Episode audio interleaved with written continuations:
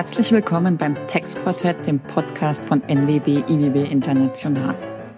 Wir sind aus der Sommerpause zurück und freuen uns auf ein besonderes Thema, nämlich die nationale Gewerbesteuer aus der Perspektive des internationalen Steuerrechts.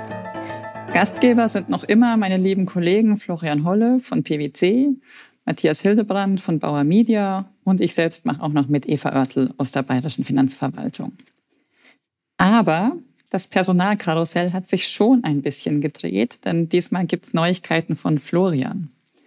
Er hat vor ein paar Tagen den großen Sprung über den Atlantik gewagt und absolviert in den kommenden Monaten ein Secondment in Washington.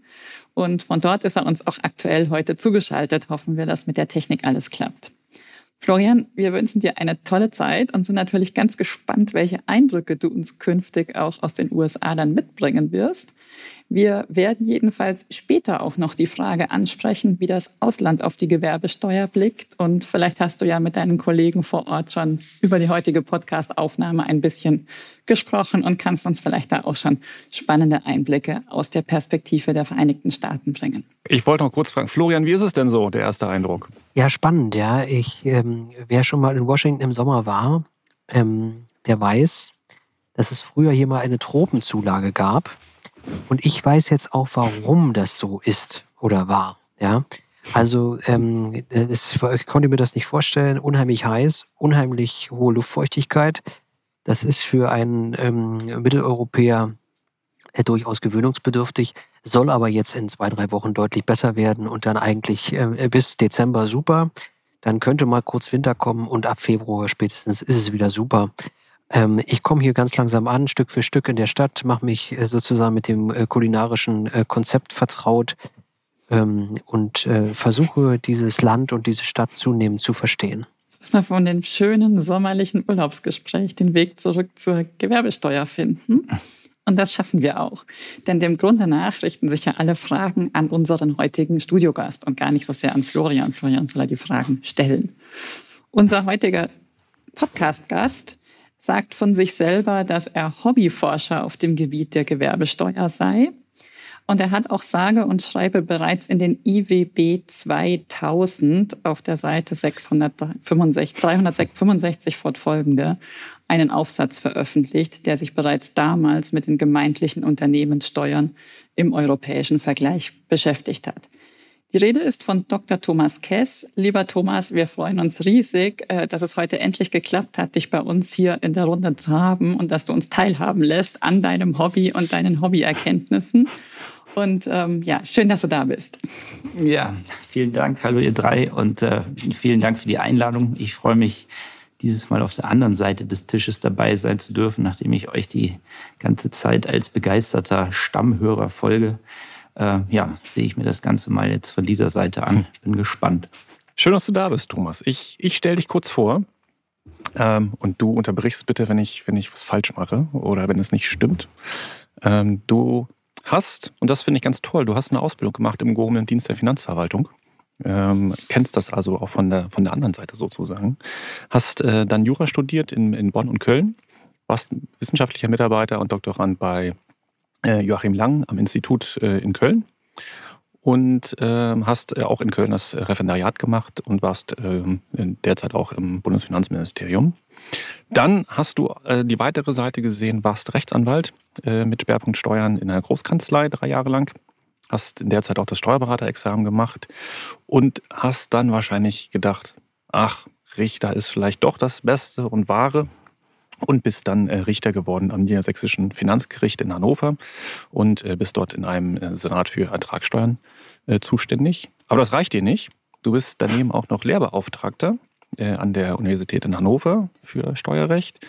Du bist auch noch Dozent an der Bundesfinanzakademie und machst auch noch die Fachanwaltsausbildung.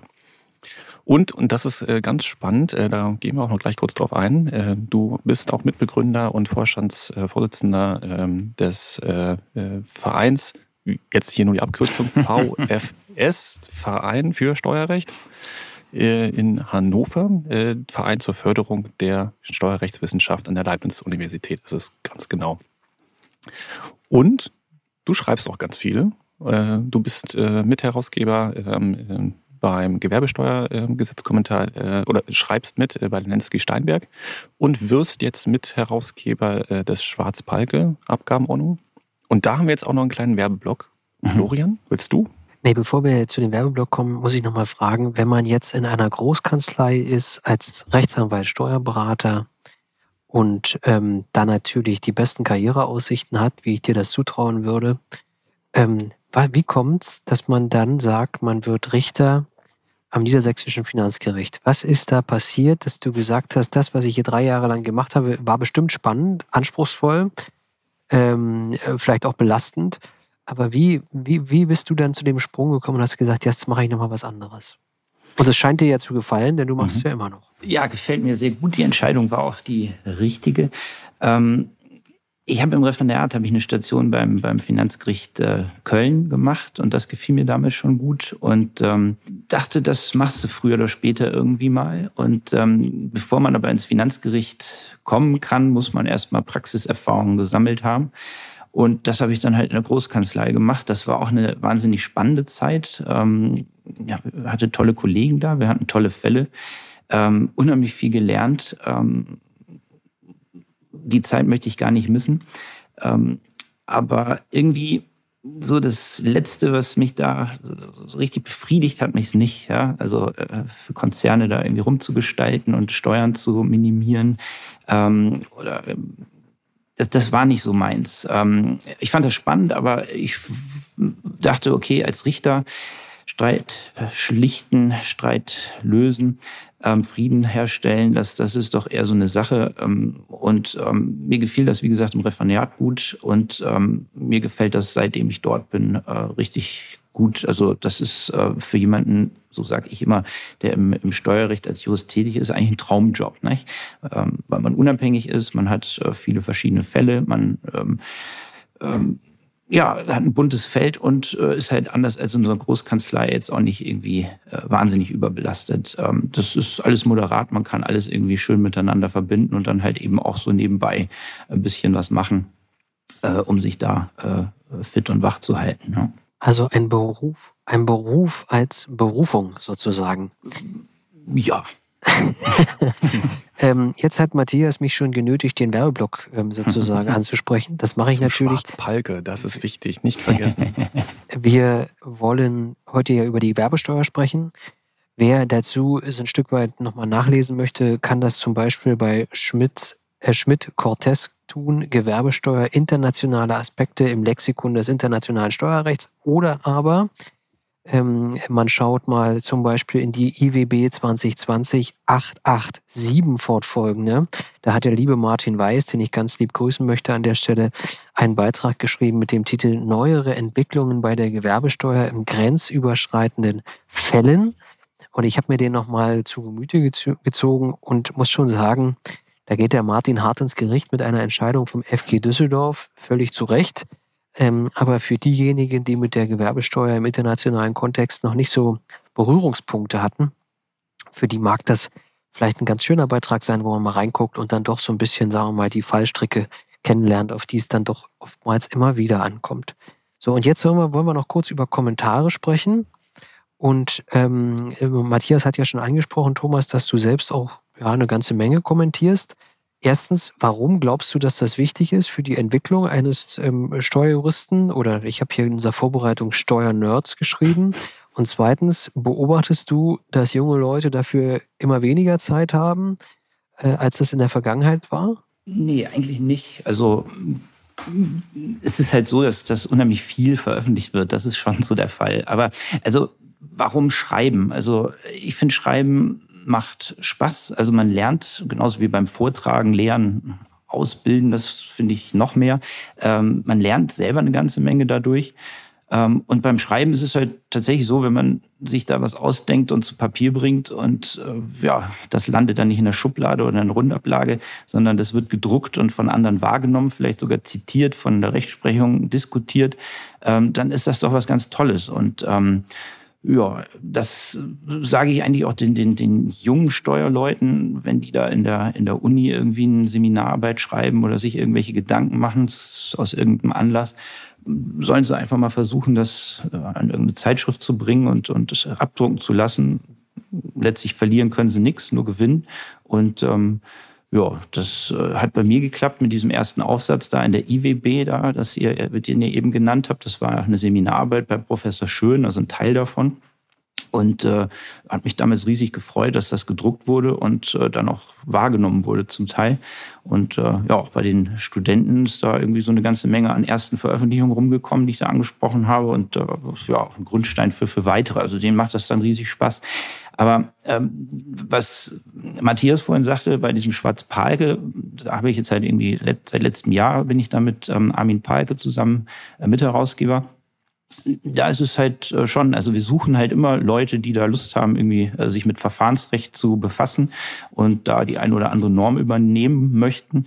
Ähm, das macht auch Spaß. Wie gesagt, man, man lernt bei allem, egal ob das eine abseitige Regelung ist, was weiß ich, äh, selbst das Finanzverwaltungsgesetz da, ähm, das, das, das nicht so wirklich wahrgenommen wird, aber wo, glaube ich, unheimlich viel Musik spielt.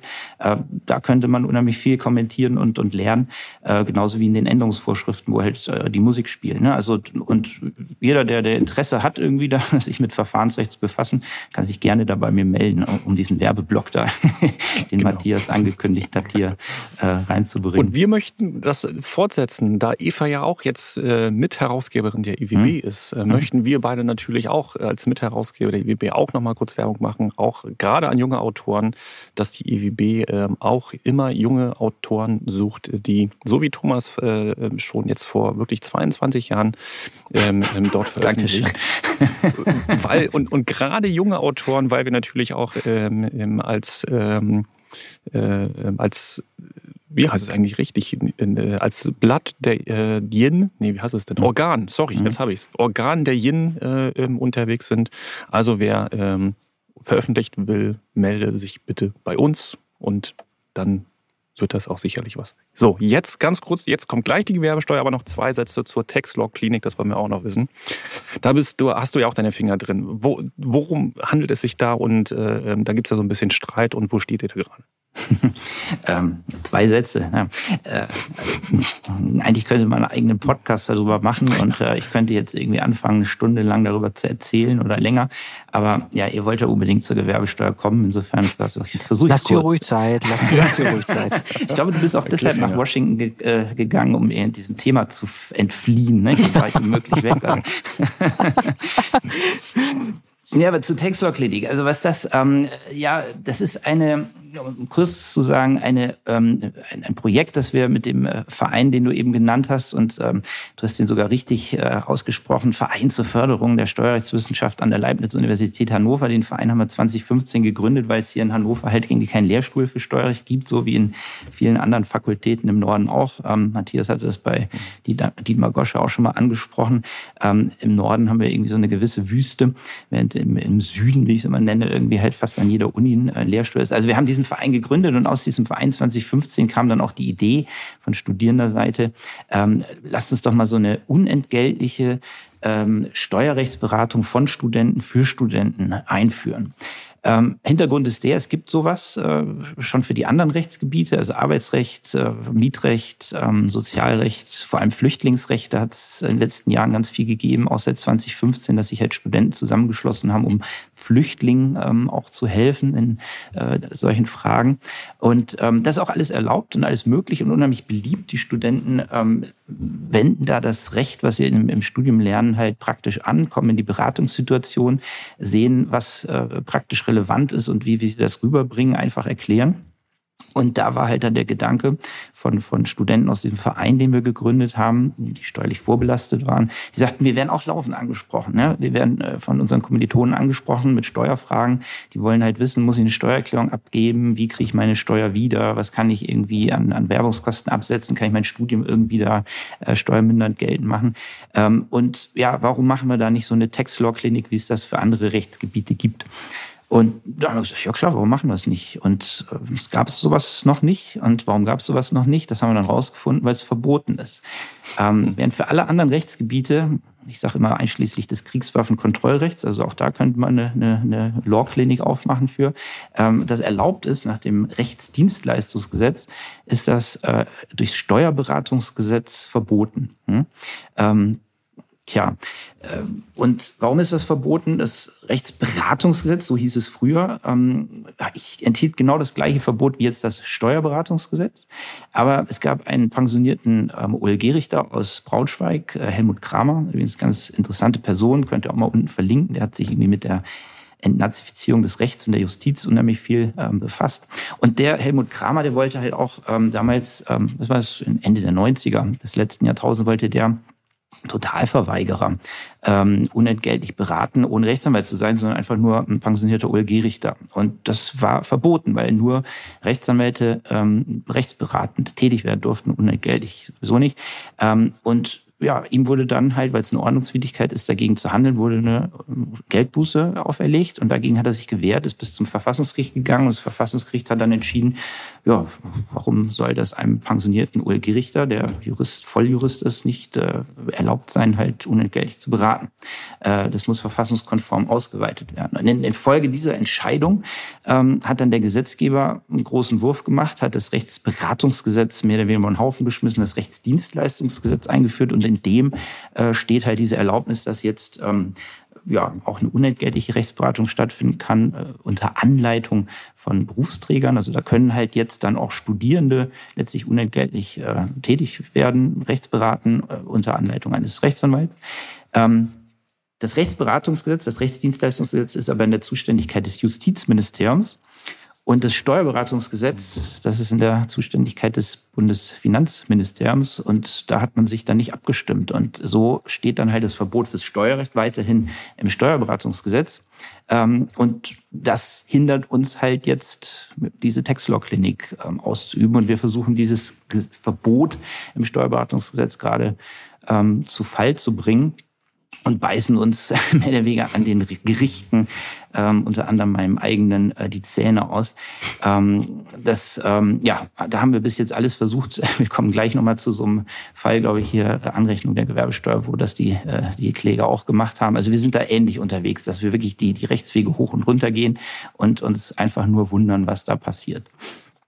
Ähm, Hintergrund ist der, wir haben nämlich, wenn ihr Zeit habt, also wie gesagt, wir mhm. können es die Stunde damit voll machen. wir haben beim Finanzgericht Niedersachsen geklagt. Ähm, wir wollten aber diese Ordnungswidrigkeit nicht begehen. Also wir wollten nicht äh, diese Textlock-Link starten, weil es ja rechtswidrig ist. Und haben dann gesagt, wir erheben eine vorbeugende Feststellungsklage. Wir wollen also die Feststellung, dass halt das Verbot im Steuerberatungsgesetz ähm, verfassungswidrig ist.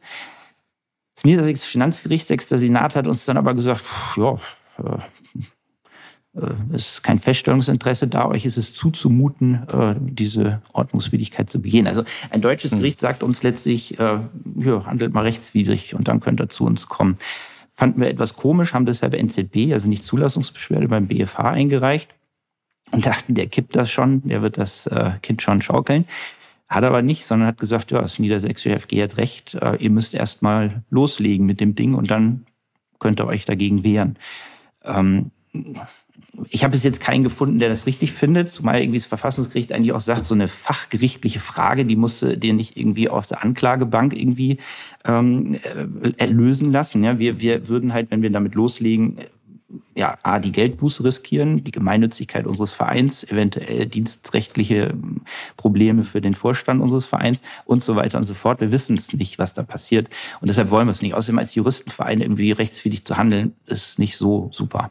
Und ähm, ja, jetzt haben wir dann halt einen Verein, einen eigenen gegründet, Textlaw Klinik Hannover ähm, der nur den Zweck hat, diese Textlog-Klinik zu gründen und zu äh, betreiben. Und den haben wir jetzt zur Eintragung ins Vereinsregister angemeldet. Wurde uns natürlich abgelehnt, weil der Vereinszweck ja rechtswidrig ist. Mhm. Dagegen haben wir uns beschwert beim OLG Zelle. Das hat gesagt, ja, das Verbot ist in Ordnung, hat aber die Rechtsbeschwerde zugelassen zum BGH. Und da sind wir jetzt gerade vor ja, ein paar Wochen ähm, mit einem Honorarprofessor hier aus Hannover, aus der Leibniz-Uni, ähm, und der ist auch ähm, Anwalt beim BGH, Volkert äh, Vorwerk, äh, sind wir jetzt zum BGH gezogen mit dieser Rechtsbeschwerde, um halt da letztlich im zivilrechtlichen Weg mehr oder weniger dieses Verbot zu kippen. Ist aber nicht alles. Ich komme noch weiter. Wir haben die Feststellung der Gemeinnützigkeit beantragt beim Finanzamt. Äh, mit unserem Zweck Textlor Klinik wird uns natürlich auch abgelehnt oder ist abgelehnt worden. Und das wollen wir dann halt auch wieder zum Finanzgericht bringen. Ähm, parallel haben sich, hat sich eine Textlor-Klinik in Köln gegründet. Ähm. Thomas Sendke war da äh, maßgeblich beteiligt. Schöne Grüße von äh, hier, äh, der mit Johanna Hay und Joachim Hendrichs da ähm, ins Boot gestiegen ist und gesagt hat, wir machen das genauso. Äh, und die verfolgen diesen Weg, den wir da losgelegt sind, auch. Und letzte Schiene, und dann lasse ich euch aber auch in Ruhe, ähm, ist, dass wir jetzt gerade auch so ein bisschen versuchen, auf der politischen Ebene da ähm, voranzuschreiten.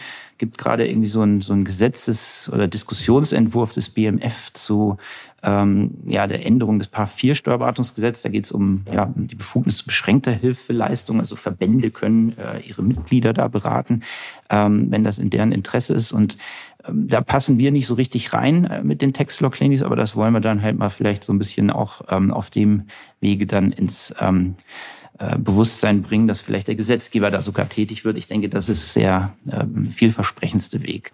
Und dann vielleicht irgendwann in 22 Jahren, du hast ja eben schon gesagt, von 22 Jahren mhm. ähm, irgendwann äh, erlebe ich das dann vielleicht auch, dass dann irgendwie an den Unis so eine Textlaw-Klinik stattfinden kann. So, Thomas, jetzt atme ich durch. Ja. Ich glaube erstmal Hochachtung für das Engagement, mhm. weil gestartet ist das ja, glaube ich, mit einer einfach guten Idee. Ja.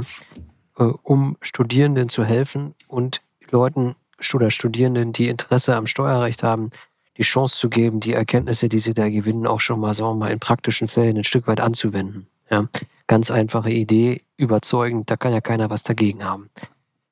Eine Rückfrage. Hm. Wie viel Zeit deiner Freizeit pro Woche kostet dich das? Weil wenn ich das so höre, wie du es aufzählst, denke ich, dass dich das schon beschäftigt und dich das auch viel Zeit kostet. Also wir sind mittlerweile halt eine relativ große Gruppe von Leuten, die da mitmachen. Äh, insofern verteilt sich die Arbeit auf viele Schultern. Ähm, die Rechtsbeschwerde zum BGH hat jetzt auch äh, Professor Vorwerk irgendwie mehr oder weniger alleine gewuppt. Der hat sich da irgendwie nochmal hingesetzt und wohl Nächte durchgeackert. Also der war da selber irgendwie ganz gut drin. Und äh, insofern, ähm, ja, das, das, das verteilt sich und insofern hält sich das ganz gut dann das Maß. Ja. Aber der Verein macht ja noch mehr, aber das lassen wir jetzt ja. hier an der Stelle. ich wünsche euch nicht nur Glück, ich wünsche euch vor allem Erfolg. Das müssen wir erstmal sacken lassen. Und jetzt wollen wir wirklich über die Gewerbesteuer sprechen. Ja? Nee, jetzt sagen wir Tschüss, liebe Zuhörer. Nächste Folge ist dann über die Gewerbesteuer. Sehr gut. Wenn ich das richtig sehe, soll ich das Thema jetzt versuchen einzuführen. Also, wenn man an die Gewerbesteuer denkt und wir sind in einem internationalen Podcast, da kann man sich natürlich als allererstes die Frage stellen, was hat das eine mit dem anderen zu tun? Ja. Ähm, und die Antwort ist, es hat was miteinander zu tun, sonst würden wir darüber ja nicht sprechen. Ähm, das ist in der, oder mit Blick auf die Gewerbesteuer ja schon viel kritisiert worden, viel diskutiert worden, von Abschaffung bis hin zu Reform. Bislang hat sich politisch in Deutschland weder eine Mehrheit für das eine noch eine Mehrheit für das andere abzeichnen können. Die Gewerbesteuer ist fest verankert im deutschen Ertragssteuerrecht und meine Einschätzung ist, das wird auch so bleiben. Ja. Ähm, Eva hat dazu wahrscheinlich auch noch mal eine politische Meinung. Ähm, vielleicht hören wir die auch noch heute. Ähm, aber wir fragen mal als erstes unseren Gast. Was glaubst du, wenn du in die Zukunft schaust und an die Gewerbesteuer denkst, wird sich was verändern? Wird sich was fundamental verändern? Oder wird die Gewerbesteuer in ihrem Wesen, wie wir sie heute kennen, auch in zehn Jahren noch so bestehen? Ja, da, daran glaube ich. Also ich glaube nicht, dass da irgendwie was Grundlegendes, was äh, wirklich äh, Wesentliches äh, sich an der Steuer ändern wird. Also ähm, 2000, äh, vor 22 Jahren, wie es Matthias mir irgendwie eben aufs Brot geschmiert hat, also vor sehr, sehr langer Zeit. Du bist der Erste, den ich kenne, der schon mit 15 bei Wolfgang Schön studiert hat. Ja. Danke, Florian. Die gebe ich ein Bier aus, ähm, genau, also aber da, da, diese, diese Arbeit, die ich da geschrieben habe bei Wolfgang Schön, ging eben zur Reform der Gewerbesteuer. Äh, das war so eine Seminararbeit. Wolfgang Schön war damals noch Prof an der, an der Uni Bonn und nicht am Max Planck. Und ähm, ja, da habe ich schon gelernt, dass die Diskussion über die Gewerbesteuer und, und ihre Ersetzung oder Abschaffung irgendwie ja eigentlich schon so lange läuft, wie sie besteht. Ja, also das, da hat man ewig immer drüber diskutiert und es gab ganz viele tolle Überlegungen, wie man sie ersetzt, wie man sie besser macht. Und das ist alles eigentlich immer vor die Wand gefahren. Es war immer erfolglos. Und ähm, auch nach 2000, also in den letzten 22 Jahren, ist das genauso geblieben. Man hat irgendwelche Reformen da gestartet. Gut, die, die Abschaffung der, der Gewerbekapitalsteuer, da, ist irgendwie eingebimst worden. Man hat diese, diese drei Säulen hat man irgendwie zusammengeschossen. Ähm, und jetzt hat man irgendwie so, so, eine Ruine eines, eines Tempels, wie immer sage, unförmig wie sonst was. Also nicht wirklich systematisch, nicht, nicht Fisch, nicht Fleisch. Ähm, so richtig rangekommen an diese dieses Objektsteuerprinzip, an diese Äquivalenzgeschichte ist man nicht. Und ähm, ja, mein, mein Doktorvater Joachim Lang hat ja auch dran gearbeitet, als ich damals ähm, in der Uni war, hat da mit der, mit der Stiftung Marktwirtschaft, da waren irgendwie 80 Steuerexperten aus Wissenschaft, Praxis, Politik, die haben sich da zusammengesetzt, haben ein Vier-Säulen-Modell entwickelt, äh, wo sie meinten, so, das ist jetzt das ähm, Erbe vom Ei, das äh, bringt's was. Äh, und das war damals wirklich so eine Euphorie, dass gesagt wurde, das wird's jetzt sein. Ähm, aber auch das ist dann versandet. Ne? Es ist irgendwie, man hat nie mehr was davon gehört. Manchmal, es gab jetzt noch mal vor kurzem irgendwie einen Aufsatz, glaube ich, darüber, aber auch nicht mehr so richtig hochgekommen. Ähm, also da ist nichts passiert. Und wenn man jetzt mal anguckt, FDP ist gerade äh, ja, äh, Finanzminister, also die FDP stellt den Finanzminister. Und ich habe nochmal geguckt, kurz vor Ende der letzten Legislaturperiode hat die FDP in der Opposition nochmal äh, die Abschaffung der Gewerbesteuer beantragt. Und das Ziel stand auch im Wahlprogramm oder steht im Wahlprogramm. Davon hört man jetzt nichts mehr. Ne? Also ähm, gut, jetzt hat die Regierung andere Probleme, deutlich andere Probleme und will sich wahrscheinlich den Tort nicht auch noch antun. Aber wenn man da sieht, was die da so im Steuerlichen rumwursteln, ist das jetzt nicht so der, der große Wurf, der jetzt irgendwie auf eine ähm, Systemreform abzielt. Insofern insgesamt ähm, ein, klares Nein, da, da passiert, hm. glaube ich, nichts. Und ähm, ja, Rechtsprechung oder auf dem Rechtsweg, da haben wir auch gesehen, da passiert nichts. Ähm, also da irgendwas zu machen, da kommt man nicht weiter, denke ich. So, die nächste Frage hat Eva auf dem Radar. Ja, absolut. Und zwar wollte ich tatsächlich den Link ins Internationale dann langsam schaffen und vielleicht tatsächlich mal mit dem Blick aus dem Ausland auf die Gewerbesteuer, auf die German Trade Tax Staaten. Genau die Thematik, die Verständnisprobleme, die sich national ja öfter mal stellen. Äh, was ist das für eine Steuer? Wie ist das mit der Erhebungsform, mit ähm, Grundlagenbescheid und Messbescheid und dann dem Folgebescheid durch die Kommunen? Das ist ja national schon alles kompliziert, das wissen die Praktiker. Aber international stellt man immer mehr fest, dass es noch schwieriger ist zu verkaufen, was diese Gewerbesteuer eigentlich genau ist, wieso die eine Ertragssteuer ist, die eigentlich der Körperschaftssteuer sozusagen gleichgestellt ist oder zur Körperschaftssteuer quasi nur on top gerechnet werden muss, wir quasi eine Unternehmenssteuerbelastung aus der Summe heraus haben. Ich wollte einfach mal einleiten, Thomas fragen und dann vielleicht auch tatsächlich Florian, ob dir diese Diskussionen auch bekannt sind, wenn du zum Beispiel international vernetzt äh, mit Freunden oder Kollegen oder Berufsgenossen sprichst? Also da, wie gesagt, bin ich eher Hobbyforscher und habe da in der Praxis eher wenig mit zu tun äh, und international sowieso nicht. Also das ist jetzt erst durch, durch euch so ein bisschen angestoßen worden. Ähm, ich kann da wieder auf diesen IWB-Aufsatz von 2000 zurückgreifen. Also ähm, so, so ganz ein Exot ist diese Steuer dann auch nicht. Also es meine ich zumindest. Ne? Also es gibt in Europa gibt es ja schon noch so ein paar äh, kommunale Unternehmenssteuern, die auch so, so ein paar ertragsunabhängige Elemente haben, die wohl auch recht kompliziert sind. In Frankreich, in Italien, in Spanien. Ähm, und ähm, Osteuropa, ich glaube, Ungarn hat auch so ein unaussprechliches Ding. Ähm, also da gibt es schon sowas. Ähm, klar, das ist, das ist im Wesentlichen ist ein Exot ähm, und es ist schon national schwierig, aber nö, also das ist halt da. Ich habe da nicht weiter groß mit äh, Diskussionen gehabt. Also wie gesagt, auch mit der Praxis zu wenig zu tun gehabt. Würde mich mal von euch interessieren, also in der Tat, Florian, wie das da in Amerika gesehen wird. Also ich bin ja jetzt noch nicht allzu lange hier, aber in der Tat schon in meiner ersten Woche kam meine Frage auf zur Anrechnung von Steuern. Die Anrechnung von Steuern ist ja in den USA ein großes Thema. Und ähm, da ist, wir mal, ein Stück weit was mal, neu geregelt worden. Und da kam natürlich auch die Frage auf, wie ist es mit der German äh, Trade Tax? Ja. Ähm, Im Kern kam man zu dem Ergebnis, ja, ist schon irgendwie anrechenbar, aber schon auch die Ermittlung der Bemessungsgrundlage, dass da dann zum Teil Aufwendungen wieder hinzugerechnet werden, ja, ist natürlich schon etwas Spezielles. Wenn Eva jetzt fragt, wie geht es so um die Erhebungsfragen, ich glaube, das ist natürlich dann was, womit man sich im Ausland jetzt nicht im Detail auseinandersetzt. Es geht darum zu verstehen, was ist das für eine Steuer, wie die dann tatsächlich am Ende erhoben wird. Gut, das muss dann irgendjemand in Deutschland herausmachen, weil man das natürlich aus dem Ausland ja gar nicht betreiben kann. Ähm, aber das wird schon gesehen. Ich würde jetzt nicht, also ich würde jetzt nicht meinen, dass da jetzt ganz besondere Sensibilität für da ist. Das mag anders sein, äh, wenn man jetzt auch mal in bestimmte Branchen guckt, äh, im Bereich Immobilien, ja.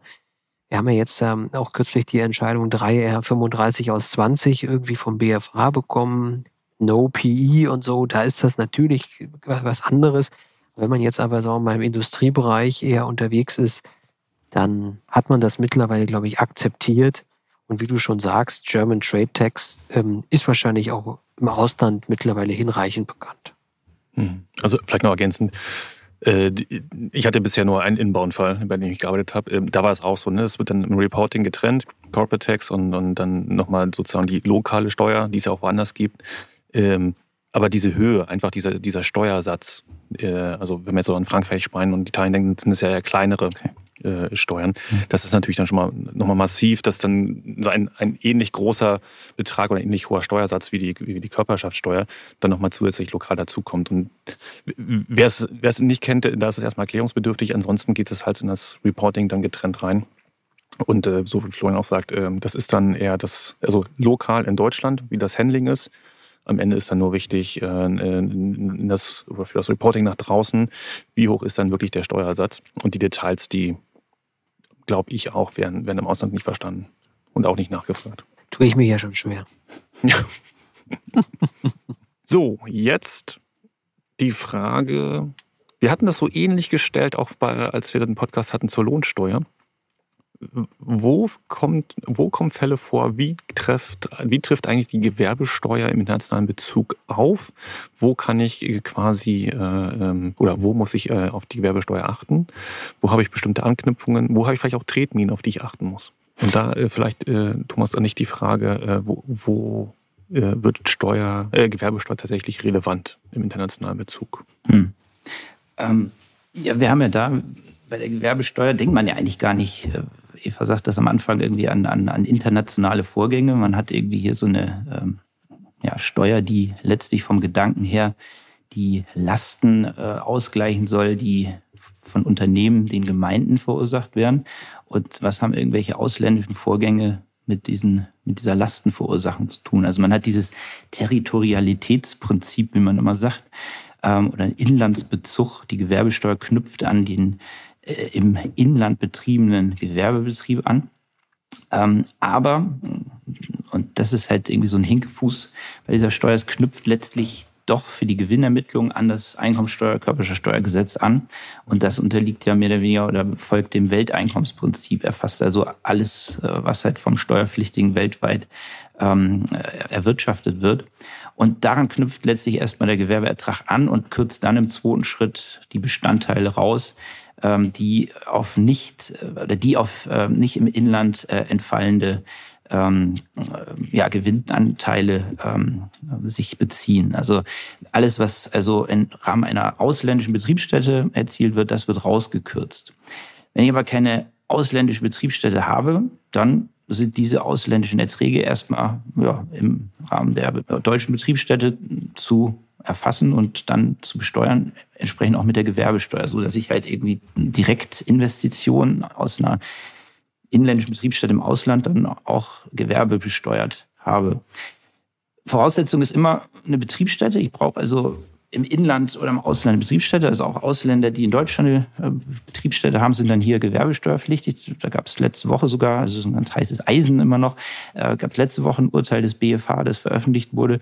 Da ging es um, um ähm, luxemburgische ähm, Kapitalgesellschaft, ja, beziehungsweise GmbH, die eine Geschäftsleitung in Luxemburg hatte und die hat hier in Deutschland eine Dienstleistungsgesellschaft eingeschaltet, mit relativ weiten äh, Befugnissen.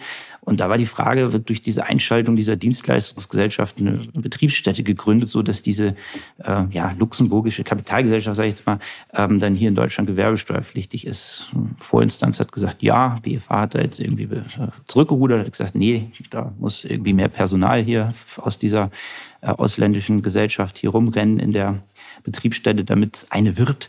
Ähm, und ähm, also da, da, da ist die Grenzziehung irgendwie halt relativ ähm, hart. Und, und, aber ich brauche immer halt eine Betriebsstätte. Und ähm, wenn ich dann äh, eine habe, dann wird er das zugerechnet. Im Inland, äh, wie gesagt, von Ausländern, die hier tätig sind. Aber wenn ich dann äh, als Deutscher im Ausland tätig bin und keine ausländische Betriebsstätte äh, gebildet habe, dann werden diese Erträge auch in Deutschland dann der Gewerbesteuer unterworfen. Das, das ist der eine Punkt. Und dann ja diese, diese berühmten Fälle, sage ich mal, äh, die jetzt da ins, ins ähm, Gewerbesteuergesetz noch hineingeschrieben wurden, sieben Satz sieben folgende, wo dann halt diese ganzen äh, außensteuerrechtlichen Vorgänge dann äh, auch letztlich als äh, in einer inländischen Betriebsstätte angefallen äh, äh fingiert werden. Also äh, das sind hier diese ähm, passiven Einkünfte einer Zwischengesellschaft, äh, niedrig besteuerten Land und dann halt auch diese äh, ja eine passiv tätige äh, Betriebsstätte und das wird dann einfach vom Gesetzgeber rübergezogen und quasi als inländisch behandelt, äh, obwohl es eigentlich ähm, ausländisch ist. Ausländische Kapitalgesellschaft, ausländische Betriebsstätte existiert, aber wird halt nicht anerkannt. Also der Gedanke dieses Außensteuergesetzes, dieser Hinzurechnungsbesteuerung wird dann halt irgendwie letztlich auch dann für die Gewerbesteuer rübergezogen. Und so kommt es dann halt hier auch zu einer Besteuerung ausländischer Vorgänge. Klarstellung des Gesetzgebers oder Neuregelung?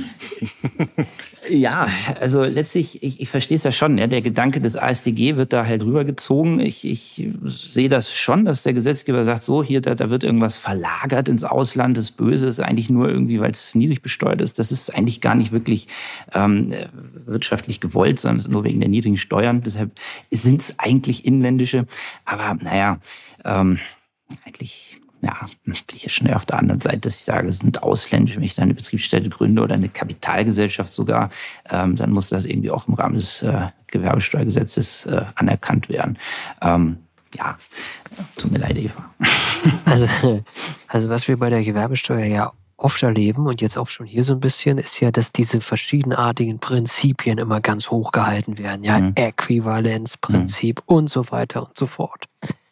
Ich glaube, dass sich das alles überholt hat und an nichts kann man das besser sehen als an diesem sieben Satz sieben. Ja? Ähm, aber das ist meine persönliche Meinung. Ähm, Anknüpfung ist ja stets an den Gewerbebetrieb. Den brauche ich mal als allererstes. Mhm. Ja. Und eben auch an die Betriebsstätte. Und gerade im internationalen Fall erleben wir, dass es durchaus Fälle gibt, wo ich zwar einen Gewerbebetrieb habe, zum Beispiel auch in Deutschland, aber eben nicht den Status einer Betriebsstätte erfülle nach 12 AU. Glaube, man muss sich da auch dann hart ans deutsche Recht halten. Und das ist natürlich schon für die Praxis dann immer ein Thema. Ähm, Thomas, du hast ja gerade diesen Fall vom BFH auch angesprochen, ähm, wo man eben dann, ja, man kann schon sagen, auch versucht, gerade diesen Betriebsstättenstatus zu umgehen. Ja, aber wenn es dann eine gibt, ja, und wir haben auch einen Gewerbebetrieb, dann sind wir also auch im Anwendungsbereich der Gewerbesteuer. Und wenn es dann mehrere gibt, ähm, dann stellt sich irgendwann die Frage, wie verteile ich eigentlich den Gewerbeertrag zwischen der inländischen und der ausländischen Betriebsstätte? Das ist im rein nationalen Fall vollkommen klar. Da wissen wir das. Da sagt uns das Gesetz auch, wie wir es tun sollen. Aber wenn wir jetzt an einen grenzüberschreitenden Fall denken, dann ist das eher so ein bisschen, sagen wir mal, Wildwest. Oder? Also was ich da mitbekommen habe, ja, ist das wohl irgendwie alles so ein bisschen umstritten. Du hast ja vorhin auch irgendwie den Aufsatz von äh, Martin Weiß angesprochen, der da das FG Düsseldorf äh, prügelt. Und da ging es ja da auch um so eine Frage, äh, wie, wird, ähm, wie wird das aufgeteilt, wie wird das ähm, zugeordnet? Und ähm, ja, äh, die Verwaltung und letztlich jetzt wieder Hobbyforscher nicht, also praktisch habe ich das auch noch nicht gemacht. Ähm, wir haben da diese direkte Methode, also wenn ich Buchführung für diese verschiedenen Betriebsstätten habe, kann ich schön zuordnen. Ansonsten muss ich es halt irgendwie schätzen und äh, wenn es möglich ist, äh, kann ich dann halt an die an die an die Zerlegungsmaßstäbe, die das Gewerbesteuergesetz in 29 vorsieht, anwenden.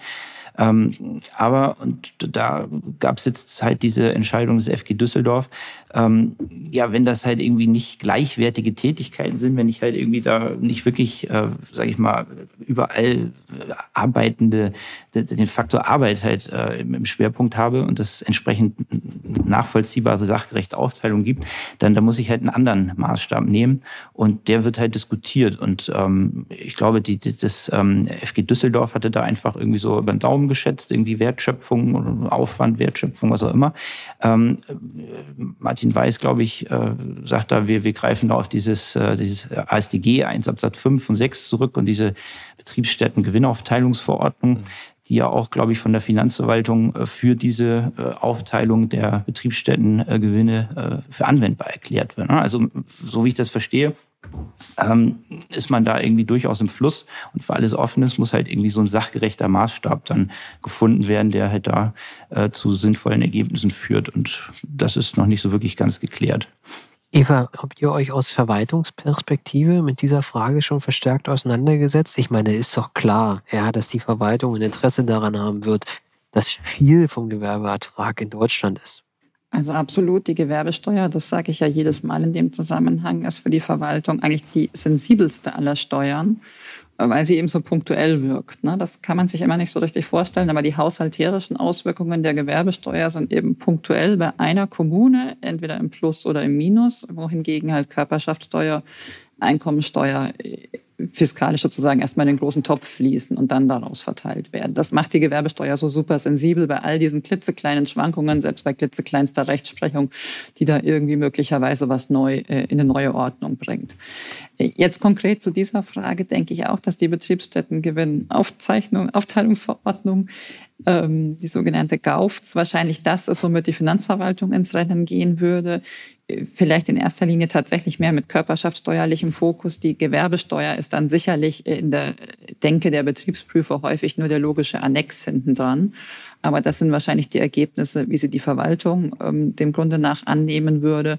Dass die Judikative natürlich auch irgendwie andere Schätzungsmethoden oder andere Zuweisungsmethoden akzeptiert, äh, ist ja typisch äh, in dem internationalen Diskurs.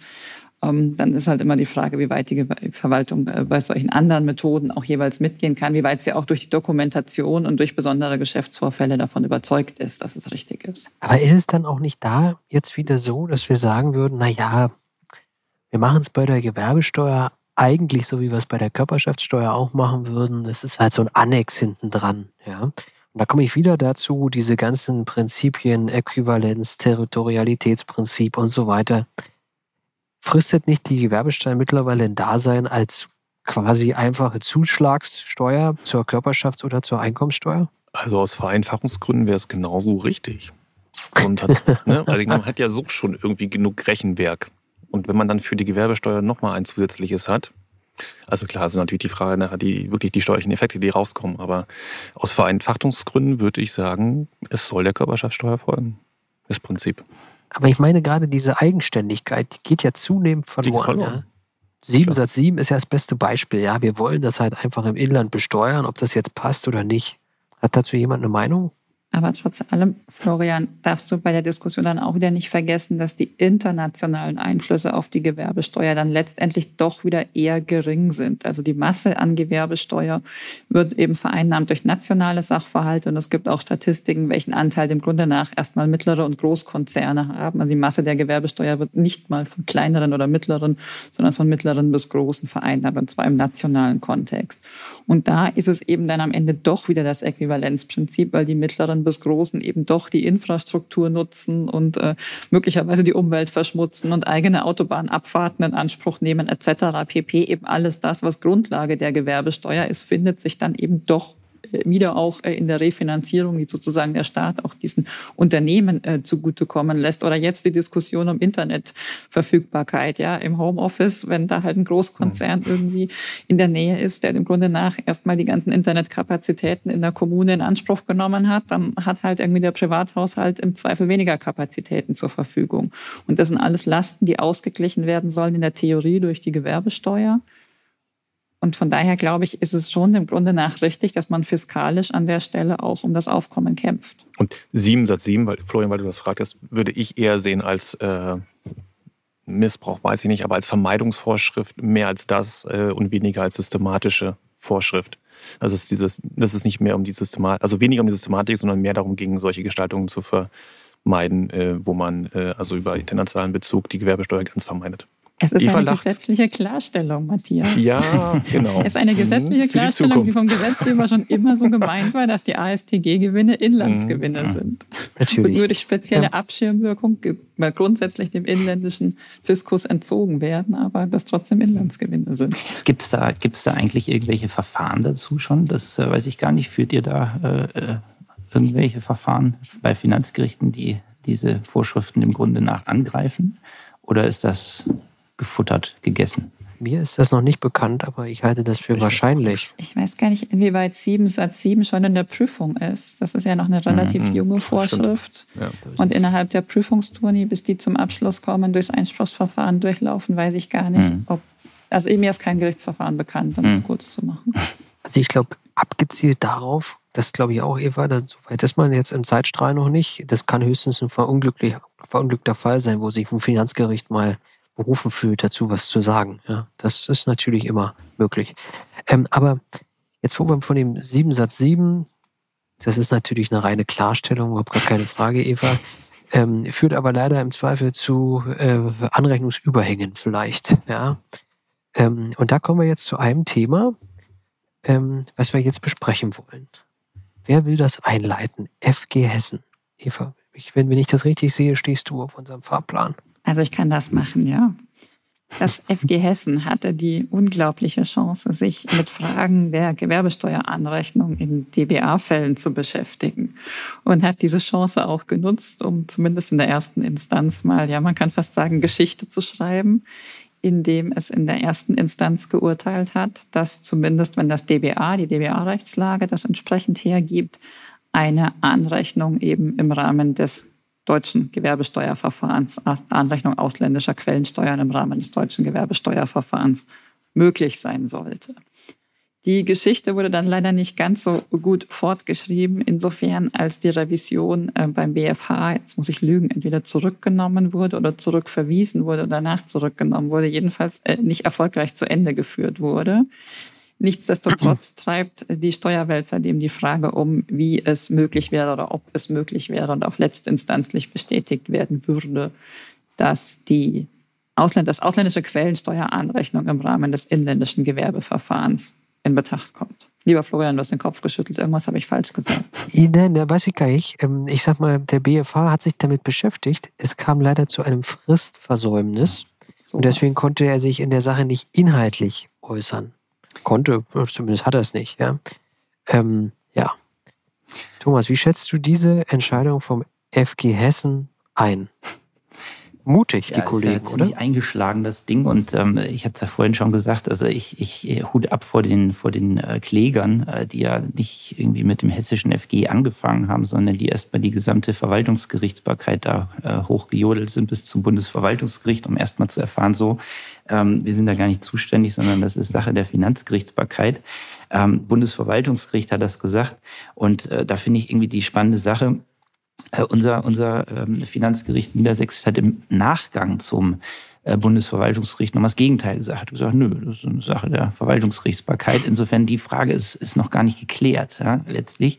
Ähm, wir haben da divergierende Rechtsprechung der beiden, ähm, äh, ja, das Finanzgericht und, und allgemeine äh, Verwaltungsgerichtsbarkeit.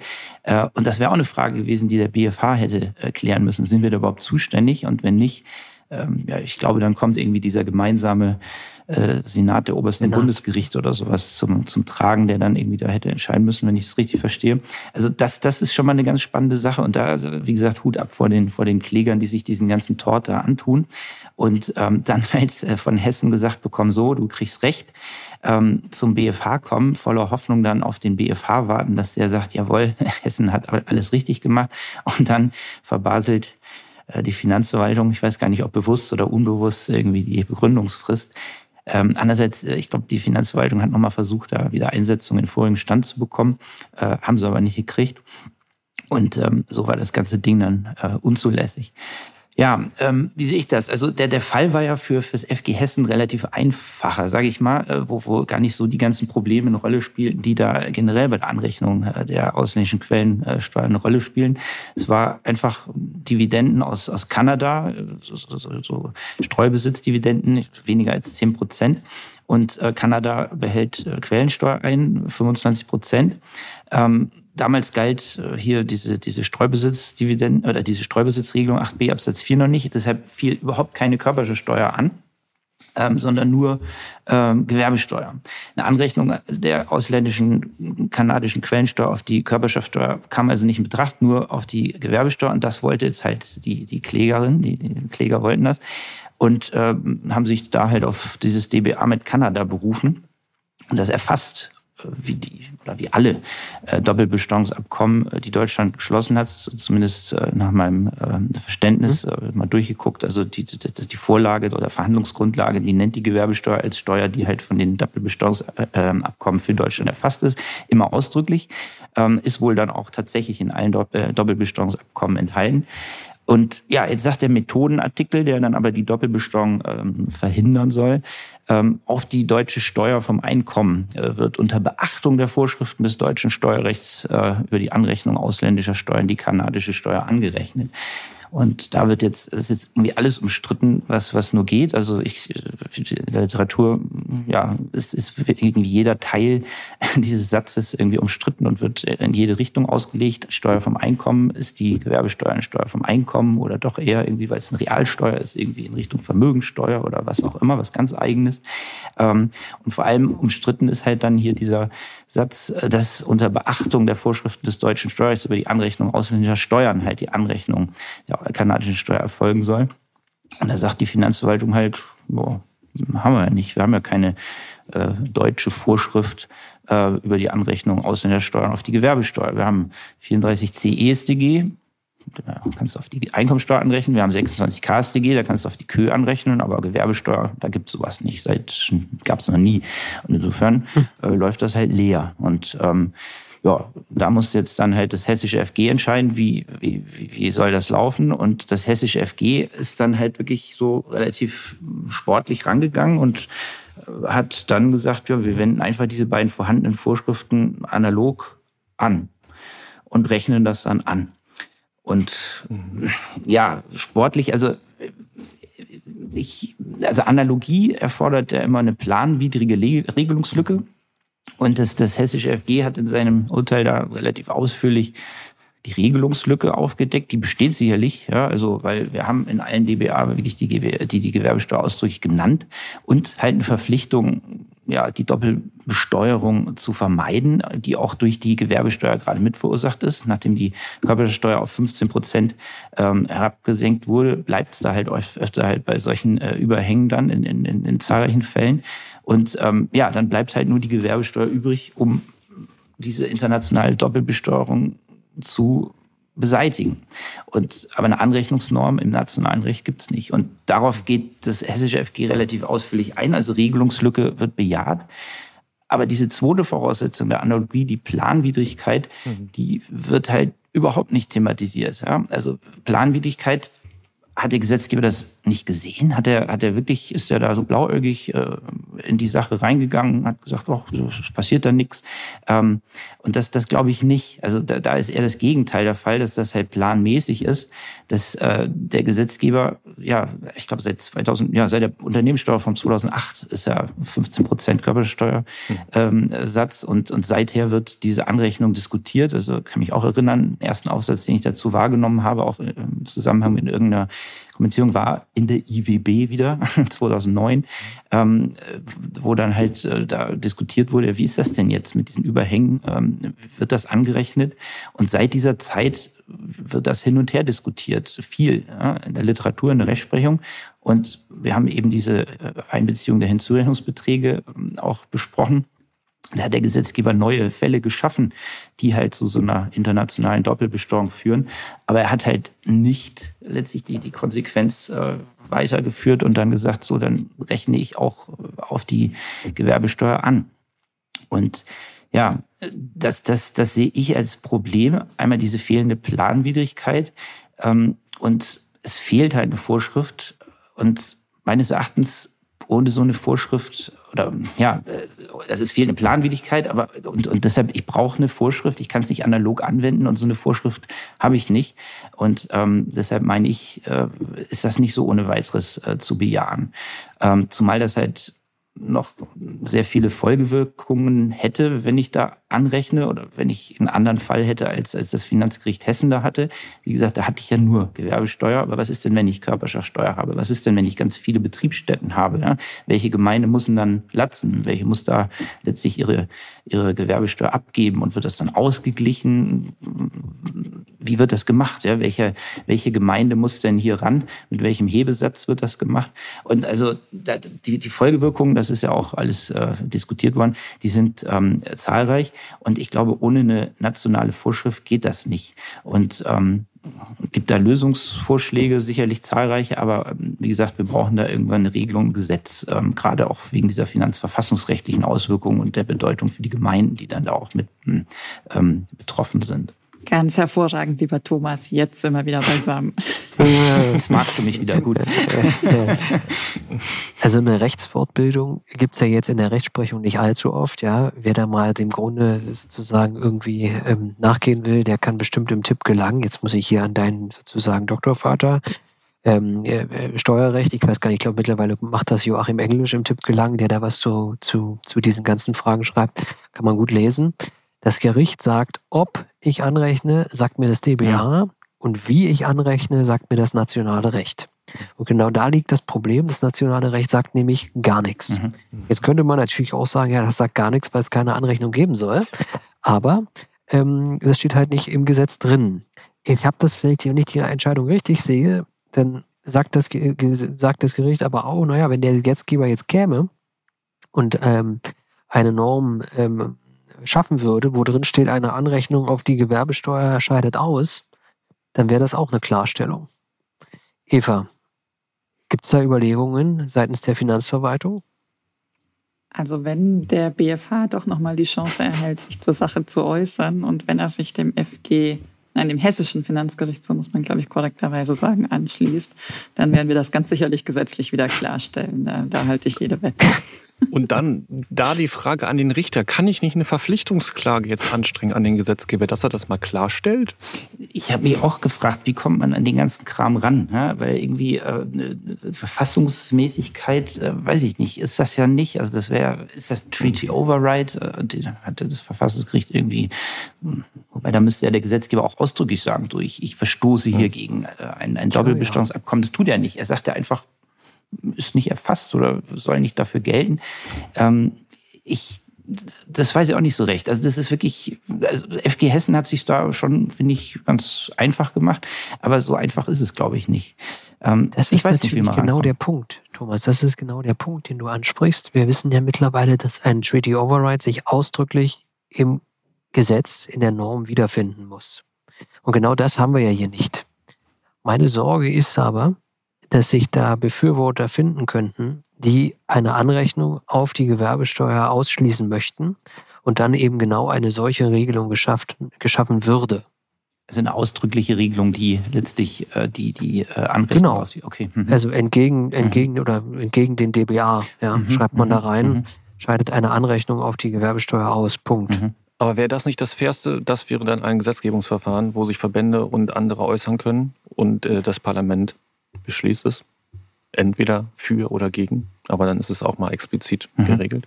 Also, dass wir stattdessen auf äh, jetzt weitere äh, ne, Verfahren und Urteile warten müssen. Mhm. Das Ergebnis wäre ja aber wieder, Matthias, dass sich Steuerpflichtige über Jahre hinweg, äh, Thomas hat ja den Weg beschrieben, ähm, zu ihrem Recht streiten und mhm. dann in der Folge nach diesem Prozess nicht vorweg, ja, der Gesetzgeber sagt, ich würde das mit einem Federstrich quasi korrigieren. Ja dann könnte man diese Klarstellung ja auch deutlich früher durch den Gesetzgeber eigentlich erwarten. Ja, dann würde sich nämlich der Steuerpflichtige mhm. die, den Aufwand und im Zweifel für andere Steuerpflichtige auch die Hoffnung sparen. Ja? Mhm. mhm. Das stimmt. Also letztlich ist es eine unbefriedigende Situation, die da gerade herrscht. Ja? Und das wäre in der Tat am Gesetzgeber da halt was zu machen. Ja? Also witzigerweise, ich weiß nicht, dass äh, in Österreich gab es ja auch die Gewerbesteuer bis 1993, glaube ich. Und ähm, da wurde damals schon äh, die Anrechnung äh, ausländischer äh, Quellensteuer vorgenommen. Ne? Das war zwar kein Gesetz, aber im Erlasswege. Also das ist letztens in der ISTR veröffentlicht worden. Die haben da so einen, so einen Erlass der österreichischen Finanzverwaltung wie halt äh, ausländische Quellensteuer auf die österreichische Gewerbesteuer, die der deutschen ähnlich war, war ein Exportschlage 1936, ähm, wie das erfolgen soll. Und ich glaube, Luxemburg hat die gleiche. Ähm, da findet, wenn ich das jetzt richtig gesehen habe, auch eine Anrechnung ausländischer Quellensteuer auf diese luxemburgische Gewerbesteuer statt. Also äh, nicht hundertprozentig sicher, aber das, das werde ich nochmal, nochmal nachgucken, auch äh, im Nachgang. Insofern die anderen beiden Länder, die noch mit dieser Gewerbesteuer zu tun hatten, beziehungsweise zu tun haben, ähm, die, die hatten da eine andere äh, Lösung als Deutschland. Also ich glaube, was man sagen kann, ist, dass es niemals zu einer fiskalischen Verschiebung zulasten der Kommunen kommen darf, wenn so eine Regelung geschaffen mhm. wird. Dann muss man sich irgendwie eine andere Technik ausdenken, mhm. wie die Kommunen quasi haushalterisch mhm. äh, auf gleichem Level bleiben und es irgendwelche Ausgleichsmechanismen in irgendeiner Weise geben kann. Mhm. Diesen Schwebezustand, den du als ähm, mangelhaft skizziert hast, Florian. Ich weiß nicht, ich sehe den gar nicht so. Ich finde jetzt nicht, dass die Gesetzeslage und auch alle Verlautbarungen, die der Gesetzgeber dazu bislang von sich gegeben haben, so unklar ist, dass man sich berechtigte Hoffnung auf Anrechnung im Rahmen des Gewerbesteuerverfahrens machen kann. Also eher im Gegenteil. Und ob ich jetzt noch einen Satz mehr irgendwo ins Gesetz schreibe, gegen den dann natürlich auch geklagt werden könnte, oder eben den Satz im Moment nirgends aufnehme, weiß ich nicht, ob das die Unsicherheiten für diejenigen, die compliant sein wollen und jetzt einfach mal sozusagen die gesetzlichen Vorgaben erfüllen wollen, ob das die Unsicherheiten so weit erhöht. Wer natürlich sportlich sein will und, und sozusagen sagt, ich challenge das mal, der kann alles challengen, was ich in irgendein Gesetz schreibe. Ne? Den interessiert natürlich keine einzige Klarstellung unsererseits. Auch da nochmal die Frage an euch, sind euch da weitere Verfahren bekannt, die geführt werden? Also es würde mich wundern, wenn nicht, weil äh, ich meine, das ist so in der Literatur hoch und runter äh, diskutiert worden, dass ich da kaum äh, denke, dass da nicht was hintersteckt. Aber äh, gibt es irgendwie schon welche wieder? Also ich habe schon gehört, dass es erstinstanzlich weitere Verfahren geben soll, aber ich glaube jetzt nicht bei bayerischen Gerichten. Deswegen bin ich nicht ganz in erster Reihe dabei. So, Thomas, jetzt wollen wir noch, wir sind natürlich schon weit über der Zeit, aber es Aber, ist ja so spannend. Ja, ja, klar. EU machen. Jetzt wollen wir, jetzt wollen wir zumindest noch mal zwei Themen ansprechen mit Blick auf das EU-Recht und die Gewerbesteuer. Du hast uns hier als Thema mit ins äh, Hausaufgabenheft geschrieben, 9 Nummer 7. Wir wissen ja, 9 Nummer 7 ist ein Stück weit gesetzlich verändert worden. Eine unendlich komplizierte Vorschrift ist jetzt deutlich einfacher zu lesen, ja. Aber es stellt sich eine Folgefrage, nämlich ob denn die Regelung, wie wir sie jetzt kennen, vereinbar ist mit der Mutter-Tochter-Richtlinie. Mhm. Der 9 Nummer 7 spricht ja weiterhin von 15 Prozent ähm, äh, zu Beginn des Erhebungszeitraums, mindestens 15 Prozent. Und wir wissen ja aus der Mutter-Tochter-Richtlinie, dass wir dort ähm, mit der Schwelle von 10 Prozent kämpfen. Wie siehst du das? Also ich habe mir das mal angeschaut, irgendwie, was da diskutiert wird. Und die Mutter-Tochter-Richtlinie spricht ja eigentlich nur von der Körperschaftsteuer als der dort äh, anwendbaren Steuer. Und dann wird auch noch da äh, bei den Gesellschaften davon gesprochen, ähm, dass äh, Gesellschaften erfasst werden, äh, die von einer Steuer betroffen werden, die da genannt sind, also die Körperschaftsteuer, oder einer Steuer, die die ersetzt. Ja, und jetzt könnte man überlegen, und ich glaube, das wird dann diskutiert, äh, ob halt die Gewerbesteuer die Körperschaftsteuer mehr oder weniger ersetzt. Ähm, ja, ich zweifle das so ein bisschen an. Also ich glaube, wie gesagt, es ist auch da wieder nur die Körperschaftsteuer genannt in der Richtlinie. Insofern würde ich mich da am Wortlaut äh, festzurren. Und bei der ersetzenden Steuer, ja, was ist da gemeint? Also, weiß ich, ob das die, ja, also richtig schlau daraus werde ich nicht, aber die, die, die Gewerbesteuer ersetzt ja eigentlich die, ja, ein Stück weit schon, ne? könnte man sagen. Also äh, der, der, der Gesetzgeber senkt die, die Körperschaftsteuer von 25 auf 15 Prozent und stattdessen erhebt er halt die, die, die äh, Gewerbesteuer, ja, um, um da halt, sag ich mal, das äh, Loch auszufüllen. Aber so richtig ähm, mag ich dem eigentlich nicht folgen. Also ich, ich meine schon, der, der, der, man hätte da irgendwie halt die Gewerbesteuer ausdrücklich noch mit reinschreiben müssen, damit sie halt dort äh, genannt ist. Und ich meine auch der Gesetzgeber selbst, als er da jetzt die neuen Nummer 7 ähm, geändert hat, sieht sich da nicht in der Pflicht, äh, die Mutter-Tochter-Richtlinie ähm, anzuwenden und diese 10% Beteiligungshöhe, sonst hätte er es ja gemacht. Ja. Mhm. Aber ich also das ist, das ist genauso wie bei den DBAs, äh, so sehe ich, äh, ist das halt äh, heillos umstritten und äh, in jeden, äh, in jede Regel, jeden Satz, der da sich in der Mutter-Tochter-Richtlinie findet, ähm, der mit der Steuer zu tun hat, wird irgendwas äh, hineingelesen, um dann halt zu sagen, so, mhm. das äh, erfasst die Gewerbesteuer doch. Aber ich, ich bin da ein bisschen skeptisch, weiß ich nicht. Ich durfte zu, dem, zu dieser Änderung Sachverständiger im Finanzausschuss des Deutschen Bundestags sein und habe versucht, ein flammendes Plädoyer zu halten für eine Vereinheitlichung zwischen Körperschaftssteuerrecht und Gewerbesteuerrecht. Ähm, die Flamme ist scheinbar nicht äh, übergesprungen. Muss ich mir nochmal durchlesen dann. Du hast ja auch schriftlich hinterlegt wahrscheinlich, ne? Ja, verschwende die Zeit lieber. Für, verschwende die Zeit nicht. Ähm, und das zweite Thema, was wir, das zweite Thema, was wir noch ansprechen wollen, ist finale Verluste. Wir haben ja mit Dietmar Gosch ausgiebig über finale Verluste gesprochen. Ich bin mir aber gar nicht sicher, ob wir die Fragestellung zur Gewerbesteuer, die ja auch dem EuGH vorgelegt wurde vom BFA, mhm. äh, diskutiert haben. Jetzt haben wir mittlerweile die Schlussanträge des Generalanwalts, die, sagen wir mal, den ein oder anderen Leser sicherlich wieder verwundert zurücklassen, weil er sich wiederum mit der Vergleichbarkeit intensiv auseinandersetzt und, glaube ich, auch da zu einem Ergebnis kommt, wo alle gedacht haben, da sind wir jetzt drüber hinaus. Aber gut, aber auch die Gewerbesteuer steht natürlich ähm, dort in der Diskussion. Hast du dazu ähm, schon eine Meinung oder beobachtest du es nur gespannt? Letzteres, ja. Also ich habe mir diesen, diesen Schlussantrag mal angeguckt und äh, letztlich sagt der äh, Generalanwalt da ja nichts zur Gewerbesteuer. Also der BFH hat sich dazu ausgelassen, hat gesagt, so, wir haben hier halt dieses Territorialitätsprinzip, was halt hier mehr oder weniger unilateral die ausländischen ähm, Erträge ausnimmt. Ähm, so wie ich den Generalanwalt verstehe, kommt es aber auf diese unilateralen Regeln da nicht an. Ne? Es kommt auf die Doppelbesteuerungsabkommen an, wird da halt irgendwie ein Besteuerungsrecht zugewiesen oder nicht.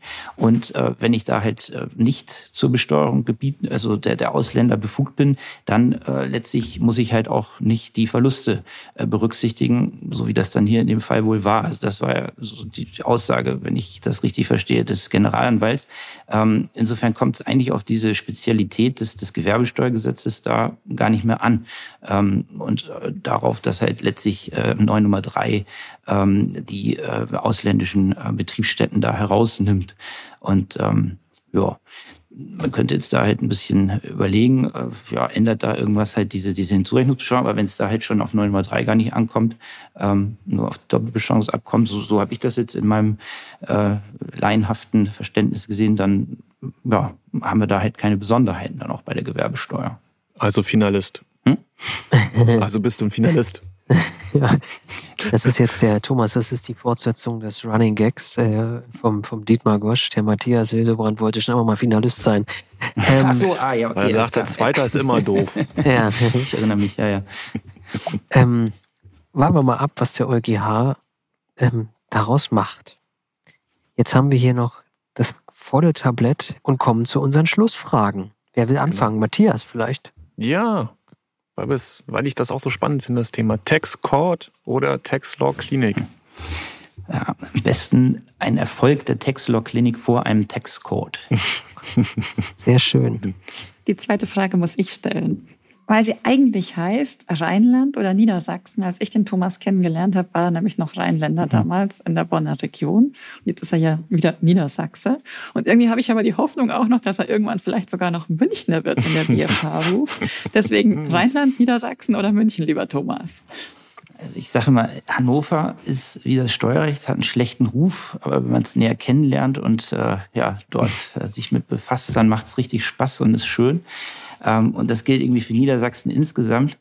Ähm, manchmal habe ich Sehnsucht nach Köln, im Kölner Dom, meinen Freunden im Rheinland. Ähm, allerdings komme ich da mit meiner Frau wohl nicht hin. Die hat hier Familie in Niedersachsen, insofern bleibt es wohl dabei.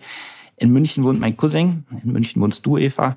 Das sind Gründe, da mal runterzufahren. Bayern eignet sich auch irgendwie generell wunderbar für einen Urlaub. Da bin ich auch gerne in Alpen. Ich liebe das Wandern in den Bergen, aber das reicht. Ne? Also Niedersachsen. Steuern erheben oder Streitigkeiten entscheiden? Streitigkeiten entscheiden oder besser noch, sie schlichten und Frieden stiften. Wie ist denn vielleicht die kurze Frage? Wie ist denn die Quote bei dir, dass sich äh, die Parteien einigen äh, ohne Urteil? Hoch. Also eigentlich äh, schreibe ich relativ wenige äh, Urteile. Also wir kriegen es im Senat hin. Also wenn es ich nicht schaffe, schafft es mein äh, Vorsitzender. Ähm, die Beteiligten überzeugen. Ich bin äh, ein sogenannter Telefonrichter. Also ich ähm, mhm. rufe die, ich rufe die ähm, Beteiligten relativ früh an und informiere sie darüber, was ich mir für Gedanken mache. Ähm, komme mit denen ins Gespräch und und versuche das ähm, ja zu erklären, was ich mir gedacht habe. Und äh, ja, eigentlich in den meisten Fällen ähm, führt das dann dazu, dass entweder das Finanzamt sagt, ja, dann helfen wir ab oder halt die Klägerseite sagt, strecken wir die ähm, Waffen. Ähm, oder es kommt irgendwie eine Einigung zwischendrin raus. Aber die Urteilsquote ist in der Tat relativ gering. Super. Callcenter-Richter. Ja, aber wirklich spannend, weil Franziska Peters hat ja bei uns im Podcast so was Ähnliches mhm. erzählt, dass sie auch schon im Vorfeld ganz mhm. viel mit den Parteien kommuniziert. Ich habe das ehrlich bei unseren Finanzgerichten so noch gar nicht erlebt. Da scheint hier uns einiges voraus zu sein. Das, die Finanzgerichte in Bayern sind ja irgendwie ohnehin so ähm, eine Besonderheit. Ähm, da hattet ihr auch mit Franziska drüber gesprochen, wo kommen die Richter her? Ähm, auch bei uns in Niedersachsen sind äh, die Richter letztlich aus der Beratung, aus der Finanzverwaltung, aus der ordentlichen Gerichtsbarkeit. Ähm, und bei euch ist es ja letztlich ein Beförderungsposten für die Finanzverwaltung. Und hm, ähm, ich glaube, da herrscht schon eine andere Mentalität ähm, als äh, bei den anderen Finanzgerichten. Also ist, keine Ahnung, ich will es da nicht so pauschalieren, aber irgendwie finde das auch ein bisschen komisch, dass das da irgendwie beim Finanzministerium organisatorisch dranhängt. Aber das ist ein anderes Thema nationales oder internationales Steuerrecht? Ja, Eva hat mal in der Veröffentlichung geschrieben, vor einiger Zeit ging es auch um diesen neuen Nummer 7. Auch Leute, die sich mit Gewerbesteuer befassen, können sich nicht mehr losgelöst von EU und internationalen Einflüssen mit ihrem äh, ja, mit ihrer Materie befassen. Also ich musste auch irgendwie aus dem äh, kleinen Kästchen der nationalen äh, Steuergesetze rauskommen und wie heute äh, dann mich mit internationalen Fragen befassen. Und das, das gilt ja mehr oder weniger für alle Bereiche des Steuerrechts, was ihr auch darstellt. Und äh, deshalb, und ja, wie gesagt, ich bin großer Fan eures Podcasts und wenn ich mir den anhöre, denke ich immer, Mensch, da müsste man sich doch mit dem Thema irgendwie viel eingehender befassen. Ähm, Sage ich jetzt einfach mal internationales Steuerrecht. Oh, das war schon echt die super Überleitung im Prinzip zur letzten Frage. Die zielt nämlich darauf ab, Wissenschaft oder Praxis? Schließt sich ja nie aus, Wissenschaft und Praxis. Und was halt besonders viel Spaß macht, ein bisschen Lehre und Ausbildung. Ähm, Austausch, ähm, aber alles in einem gesunden Maß. Ja.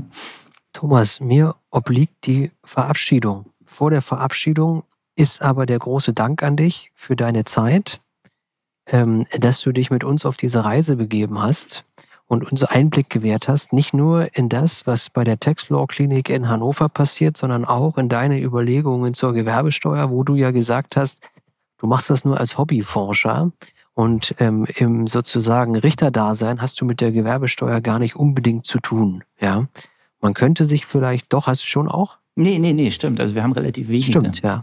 Man könnte sich, man könnte sich wünschen, dass ähm, das vielleicht sogar irgendwann mal anders wäre. Denn dieses Wissen zur Gewerbesteuer soll eigentlich auch in der Rechtsprechung sich wiederfinden. Ähm, vielen Dank für deine Zeit. Bitte grüß den Kai Blaufuß von mir in Hannover. Ich habe bei ihm mal eine Vorlesung gehört, als er noch an der Viatrina war. Und ich kann mir ganz gut vorstellen, wie ihr beide das zusammen macht. Und ich glaube, da lassen sich viele Leute fürs Steuerrecht begeistern. Feedback Darf und ich da Themen. Auch Werbeblock Na klar. Na klar. Wir ähm, organisieren nämlich gerade ein, ein ähm, zweites Mal ein, Internet, äh, ein interdisziplinäres Seminar. Äh, diesmal ist das Thema ähm, äh, Steuergestaltung und Moral. Und äh, da ja, arbeiten Juristen und, und Vivis halt dran. Die Vivis ähm, forschen das Ganze so ein bisschen empirisch aus. Und um das halt äh, machen zu können, führen wir gerade so eine Umfrage durch. Ähm, die ähm, ja, sich an Steuerexperten äh, richtet, dauert so zehn Minuten, kann man ja, ab heute ähm, auf der Website des äh, VfS Hannover äh, abrufen, www.vfs-hannover.de. Ähm, wer es da nicht findet, kann mich anschreiben. Aber äh, da würde ich mich freuen, wenn ganz viele da vielleicht noch mitmachen. Weiß ich, wann die Sendung Du hast es auch schon bei LinkedIn gepostet. Habe ich bei LinkedIn gepostet, genau. Vielleicht und ich habe schon gemacht. Super gut. Mega spannende und, Fragen. Und, und ähm, vielleicht einfach weiterleiten an alle, die da irgendwie sich nicht wehren können, äh, aus den Unternehmenssteuerabteilungen, aus der Finanzverwaltung äh, und ähm, aus den Beratungsunternehmen. Also ähm, je mehr wir da haben, die mitmachen, desto äh, mehr können wir da halt auch, äh, sage ich mal, eine, ja, Ergebnisse drauf basieren lassen. Ne? Insofern äh, Werbung dafür, das zu machen. Man kann sogar ähm, was gewinnen, wenn man mitmacht. Tolles Buch ähm, zu dem Cum-Ex-Skandal. Eieiei. Von wem ist das? Jetzt sag mir den Namen nochmal. Es heißt unter den Augen des Staates ähm, Massimo Ja, Bonani. Ja, genau. Ja. Das habe ich schon gelesen, Mhm. kann man als Buchtipp nur Mhm. weitergeben. Das Toll ist sehr beschrieben. kurzweilig. Finden sich auch der, findet sich auch der ein oder andere Name in dem Buch, dem, die man in der Steuerszene durchaus kennt. Mhm. Eva, du wolltest noch was sagen, oder? Nein, ich kann nur tatsächlich auch für die Umfrage ermutigen. In der Bayerischen Finanzverwaltung zirkuliert sie auch schon. Sehr schön. ist es ja auch schon durch. Ich habe auch schon teilgenommen. Herzlichen Dank. Spannend. Die Ergebnisse, vielleicht sollten wir die Ergebnisse mal hier im Podcast diskutieren, weil Steuern und Moral hat ja auch einen internationalen Aspekt, hochinteressant. Jetzt ist aber Schluss für heute. Ähm, Feedback und Themenvorschläge wie immer an textquartett.nwb.de. Wir danken für die Geduld beim Zuhören, unserem Gast für die Zeit und Matthias und Eva danke ich sowieso wie immer, weil es war wieder mal sehr freudenvoll und hat Spaß gemacht. Tschüss und bis zum nächsten Mal. Das war das Textquartett, der Podcast zum internationalen Steuerrecht vom NWB Verlag in Zusammenarbeit mit We Are Producers. Bleiben Sie up to date im Steuerrecht unter www.nwb.de.